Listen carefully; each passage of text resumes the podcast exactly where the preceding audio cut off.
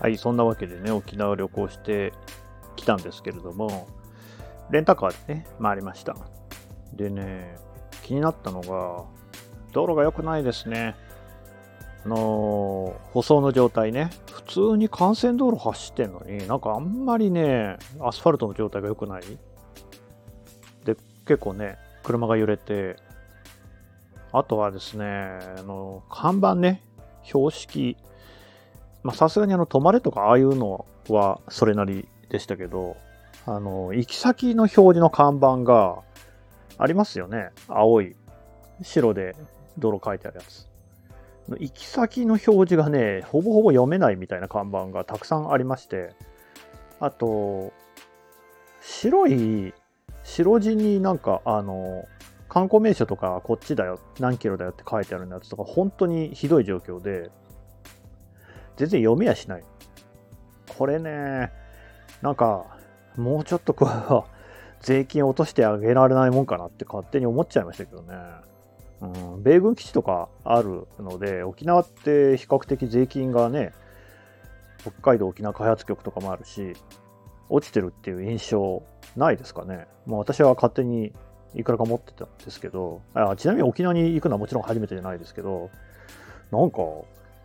北海道、今年、今年じゃない、去年、2023年の夏は北海道行ってきたんですけど、北海道に比べてもなんか沖縄の道良くなかったですね。か標識は特に良くなかったな。道路のね、行き先の標識ね。うん。はい。えーとね、それで、初日はね、えーとね、あそこに行ってきましたよ。あの、姫ゆりの塔。姫ゆりと、あと、平和記念公園ね。平和の礎があるとこ。これは、あの、やっぱりね、子供たちにもね、こういうことがあったんだよっていうのを教えていこうということで、まあ、広島のね、原爆資料館とかも行きましたし、まあ、沖縄も行こうと。沖縄はね、子供ちっちゃい時にはね、あの、西表とか石垣とか、本島も行ったことありますけど、どっちかというともうアクティビティ中心だったんですけど、まあ、上は中1、下は小5ってことでね、大きくもなってきましたので、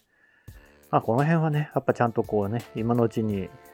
我がこととして覚えてもらいたいなっていうとこもありまして、行ってきました。ヒメールはね、本当私自身も前に行った時に、あの、良かったなっていう、見て良かったなっていう、そういう思い出もありましたので、行きましたね。だからずというか、あの、変わるわけないですけどね、昔のことですから、あの、内容もね、あ、あ内容は多分リニューアルはされてるんでしょうけれども、ちょっと前の記憶も定かじゃないんですけど、はっきりやっぱり一致したのが、あのその姫百合にね、と姫百合って何かっていうと、当時の女子高校生、中学生ですよね。だからまあ、えー沖縄中から集まってきた賢い女の子たちですよ。女子校があって、で、まあその子たちが、えー途中からね、戦時になって、で、野戦病院みたいなところにね、えーで、こう、仕事をすることになるっていう。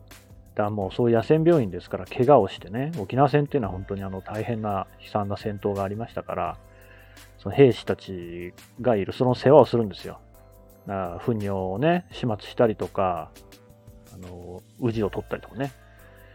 そういう仕事。大変だったっていう。で、そういうこう手記がね、作文がかいっぱいあるんですよ。読めるんですよね。それを前に行った時にも読んで、あーってね、すごくこう、感心したというか、なんか我がことのようにね、感じられた作文を読んで思ったっていうことと、あと、その、そういう戦争になる前のね、えー、中高生の生き生きとした様子、先生にあだ名つけてみたりとか、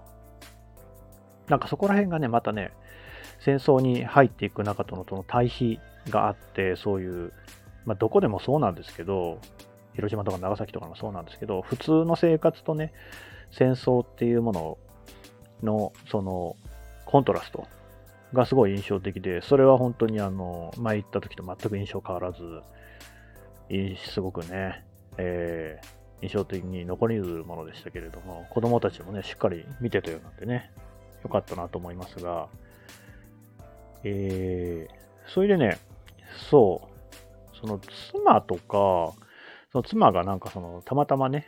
聞こえてきた、その他の旅行者の人の話。で、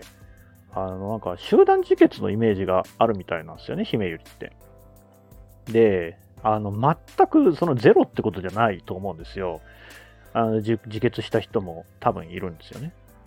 だけど、まあ、大半はそういうことじゃなくて、あれ、あの、ガマって防空壕みたいなところにいるときに、米軍に撃たれて死んでるんですよね。ただ、まあ、それ自体も、その、日本軍、旧日本軍が、その、生きて捕虜になって恥ずかしめを受けるなっていうようなね、そういう教育を施していたがゆえに、米軍兵の大丈夫ですよって出てきなさいっていう呼びかけに応えず、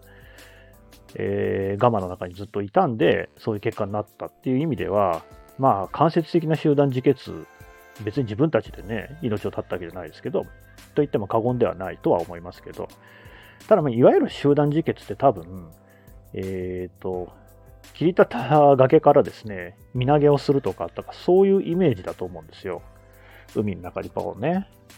そういうのも実際あったんですよね。沖縄本島でもあったし、本島でも多分なんか、あの離島でそういうことが多く行われたっていう記録が残ってるみたいですね。うん。多分、姫ゆりは、まあ、どちらかというと、もちろん亡くなった人めちゃくちゃたくさんいるんですけれども、そういうふうに米軍に撃たれたりとか、だからまあ、結局はそれも米軍にが殺さざるを得なかった状況に追い込まれてるってことはありますけど、とか、あとは、え、ー、と、自決をしてるのは兵士ですね。あの、生産会に入った牛乳を飲んで死ぬっていうケースが多かったみたいで、ただそういうものは、あの、姫ゆりの女子学徒たちには、そんなに配られてなかった様子ですね。手榴弾は持たされてたみたいなんですけど、兵士の中にはね、その手榴弾と食料、水を交換させるとか、で、自分たちがその手榴弾を使って自決するというようなあーケースがあったってことが書かれてましたね。でね、多分ね、集団自決は、私自分で取材に行ったから、あれなんですけど、そのサイパン、サイパン島ってありますね。グアムの方ですよね。あの、は、すごい、万歳クリフとかスーサイドクリフってあって、万歳クリフが有名ですけど、みんな天皇陛下万歳って言って、海に身を投げたから万歳クリフって言うんですけどね。本当にあの、真っ赤に海が血で染まったっていう。で、それも日本兵だけじゃなくって、で、あとね、サイパンもね、沖縄から行ってる人多いんですよ。沖縄から移住させられて、なんか、あの、畑をね、開発させられたりしてたっていう。で、あと、地元のチャモロ人とかね、が身投げをさせられたっていう、せざるを得なかったっていう。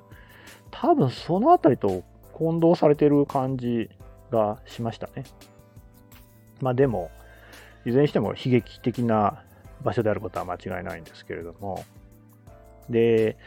中にね、少なからず、まあ、生き残った方もね、いらっしゃるわけですけれども、やっぱり戦後なかなかね、その、多くの仲間たちが、同級生たち、先輩後輩たちがね、そこで死んでいったっていうことで、とてもその、当時の話ができないっていう状況だったみたいですね。何年か何十年か経って、ようやく話ができるようになって、今もヒメールの塔になってると。うん。そう、だからね、意外とね、戦後もうすぐ80年、1945年が終戦ですからね、になりますけど、戦争の歴史って今明らかになってることってすごい多いんですよね。あの、やっぱりね、お年を召してからじゃないと喋れないってことはすごい多くいいらしい。だって私も、私の祖父、祖母は戦争直撃世代ですけど、で、私のあの実家にはね、じいちゃん家には、薬莢ありましたからね。うん。あの、雷管とかないからもちろん爆発する可能性はゼロのものですけど。いや、あの、なんかね、それほど身近なものなのに、全然戦争の話聞いたことないですもんね。やっぱ喋れないんですよね。うん。だからそういう記録が残されているのってすごい貴重なことですし、で、VTR でね、えご本人たちの証言とかも聞くことできて、まあ、あれはやっぱ見ておくといいと思いましたね。あの、アメリカ人とかのね、名前も一緒に刻まれてる平和の礎、死者に敵も味方もないよっていうね、とかも含めてね、あの平和記念公園の資料館がね、年末だったんで休館だったのはちょっと残念でしたけど、まあまた行きゃいいですからね。うん。あの、これね、おすすめです。ぜひ沖縄に行ったらね、ちょっと半日使ってほしいなというふうに思いますね。はい。